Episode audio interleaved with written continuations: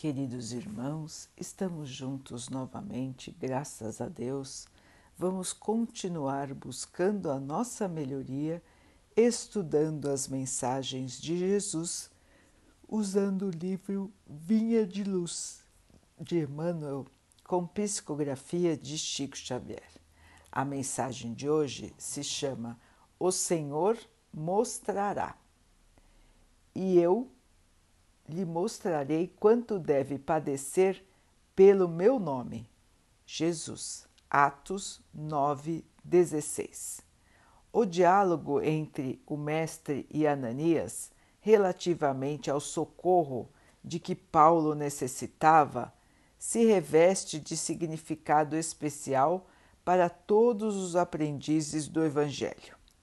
Digna de nota é a observação de Jesus recomendando ao apóstolo dos gentios que entrasse em Damasco, onde lhe revelaria o que deveria fazer.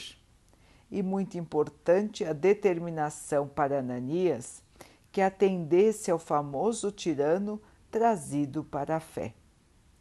O apelo do céu ao cooperativismo transborda da lição.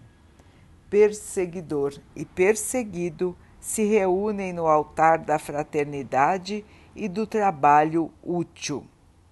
O velhinho de Damasco presta socorro ao ex-rabino. Paulo, em troca, transborda sua enorme alegria ao coração. É importante notar, porém, que Jesus chamou para si a tarefa de revelar ao recém-convertido quanto lhe competia lutar e sofrer por amor ao reino divino. Semelhantes operações espirituais se repetem cada dia nas atividades terrestres. Debaixo da inspiração do Cristo, diariamente existem movimentos de aproximação entre quantos se candidatam ao bom entendimento perante a vida eterna. Alguns trazem a mão confortadora e amiga da assistência fraternal, outros a alegria sagrada da esperança sublime. Estabelecem-se novos acordos, traçam-se novas diretrizes. É necessário reconhecer, porém, que o Senhor mostrará a cada trabalhador o conteúdo de serviço e testemunho que lhe compete fornecer no ministério do seu amor infinito. Então, meus irmãos, hoje recordamos a história de Paulo e de Ananias. Paulo, que perseguia os cristãos, que odiava a Jesus sem mesmo lhe conhecer, sem mesmo pensar sobre as suas lições sublimes. O odiava porque ele era diferente, porque ele contestava algumas das ações que Paulo apoiava. Portanto, Paulo, em sua vida de pregador da religião hebraica, perseguia os cristãos. Perseguia e matava cristãos. Até que um dia, a caminho de Damasco, tem a revelação do Senhor. Ele vê Jesus e Jesus lhe pergunta: por que ele o persegue. Neste momento, vendo a intensa luz que vinha do Mestre, Paulo então percebe todo o seu erro, percebe que aquele era o Messias que ele tanto aguardava. E, com aquela luz intensa fica cego. E então pergunta ao Senhor o que deveria fazer. Jesus então orienta para que ele vá a Damasco. E, neste momento, dialoga com Ananias, que era um bom velhinho, seguidor do Cristo e, portanto, perseguido por Paulo. O Senhor o orienta para que vá ao encontro de Paulo e que lá saberia o que fazer, saberia como curar a Paulo.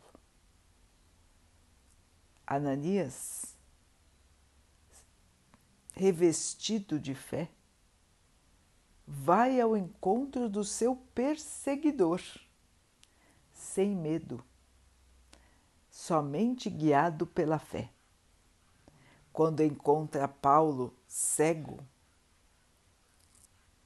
ora ao Mestre, pede a Deus que o cure que o auxilie com todo o seu amor, com toda a sua fé.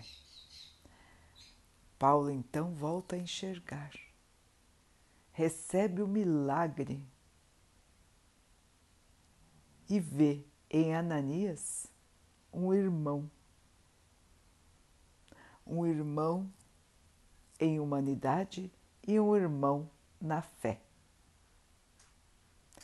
Cai em si de todos os seus erros, se converte e traz para si a esperança de um novo tipo de vida.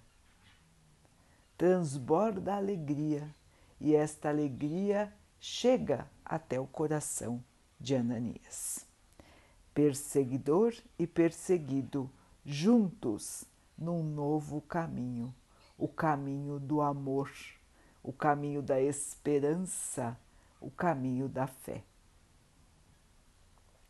É uma linda história, não é, irmãos? A conversão de Paulo, um dos grandes discípulos de Jesus. Então, irmãos, a partir desse momento, Paulo só trabalhou para a divulgação do cristianismo na Terra. Emmanuel nos lembra que todos os dias aqui na Terra ocorre, ocorrem situações parecidas com essa. Irmãos que eram inimigos se perdoam e passam a viver de uma maneira pacífica passam a melhorar através de um gesto de bondade. Então, irmãos, sempre é tempo de perdoar e sempre é tempo de se modificar quando se recebe a benção do perdão de alguém. é sempre momento de se converter ao amor, à paz, à caridade. Não compete a nenhum de nós condenar a ninguém.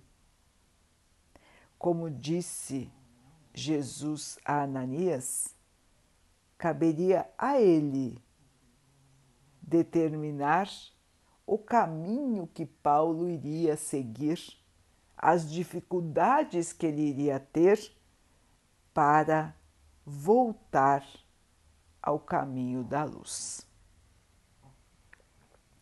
Não cabe a nenhum de nós julgar nem condenar a nenhum dos nossos irmãos.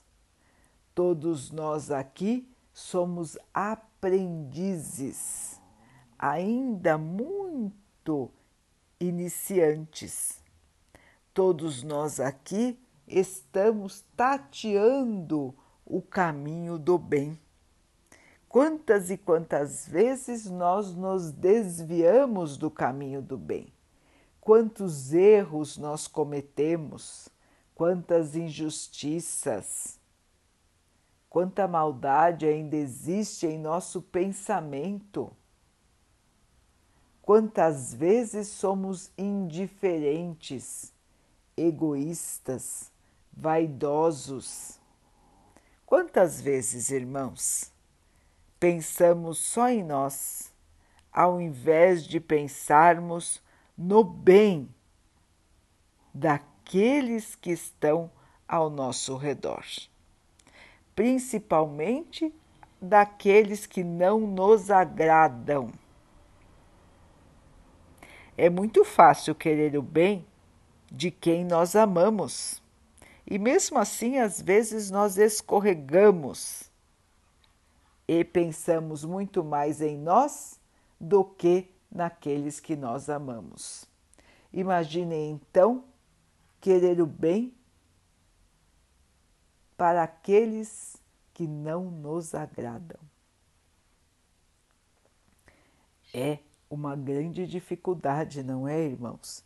Imaginem-se então na pele de Ananias, que sempre foi perseguido por Paulo, que sabia o que Paulo fazia para os seus irmãos cristãos, a maldade, a injustiça, as mortes, as torturas.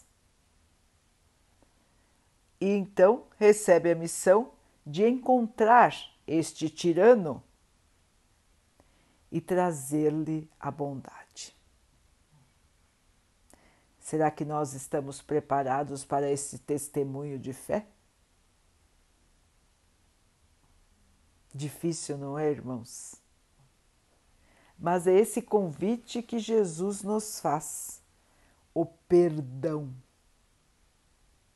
o não julgamento, a caridade. Fazer a nossa parte no bem, irmãos, e deixar o resto para Jesus. É Jesus que vai conduzir a cada um no caminho da purificação, no caminho da correção.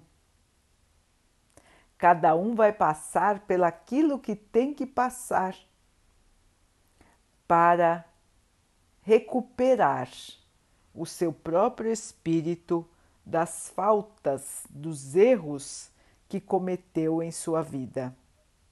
Não somos nós os juízes, não somos nós que devemos punir a ninguém. Devemos seguir o Cristo, devemos seguir o seu amor, a sua paciência a sua bondade, a sua caridade. Este é o nosso exemplo. Nós aqui não somos juízes, muito menos executores de nada. Somos aprendizes a caminho da nossa melhoria. Portanto, irmãos, mais foco nos nossos erros, nas nossas condutas, no nosso tipo de pensamento, no nosso tipo de atitude, nos nossos sentimentos. Julgar somente a nós mesmos e corrigir a nossa rota quantas vezes for necessário. E é comum que sejam várias vezes, porque estamos no caminho do aprendizado. Irmãos, amor, amor, amor. Paciência, paciência e paciência. É assim, queridos, que vamos continuar seguindo em nossa vida, passando pelas dificuldades, passando pelos nossos irmãos difíceis e que ainda não enxergaram o caminho da luz. Nós não podemos ser tiranos de ninguém.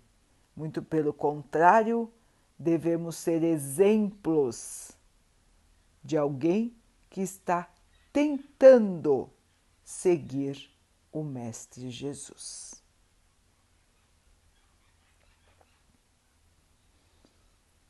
Vamos então orar juntos, irmãos, agradecendo ao Pai por tudo que somos, por tudo que temos, por todas as oportunidades que a vida nos traz para que possamos nos melhorar. Que nós possamos ter força, esperança, fé em cada momento de nossa caminhada, nos mantendo no caminho do bem, do amor, da fraternidade.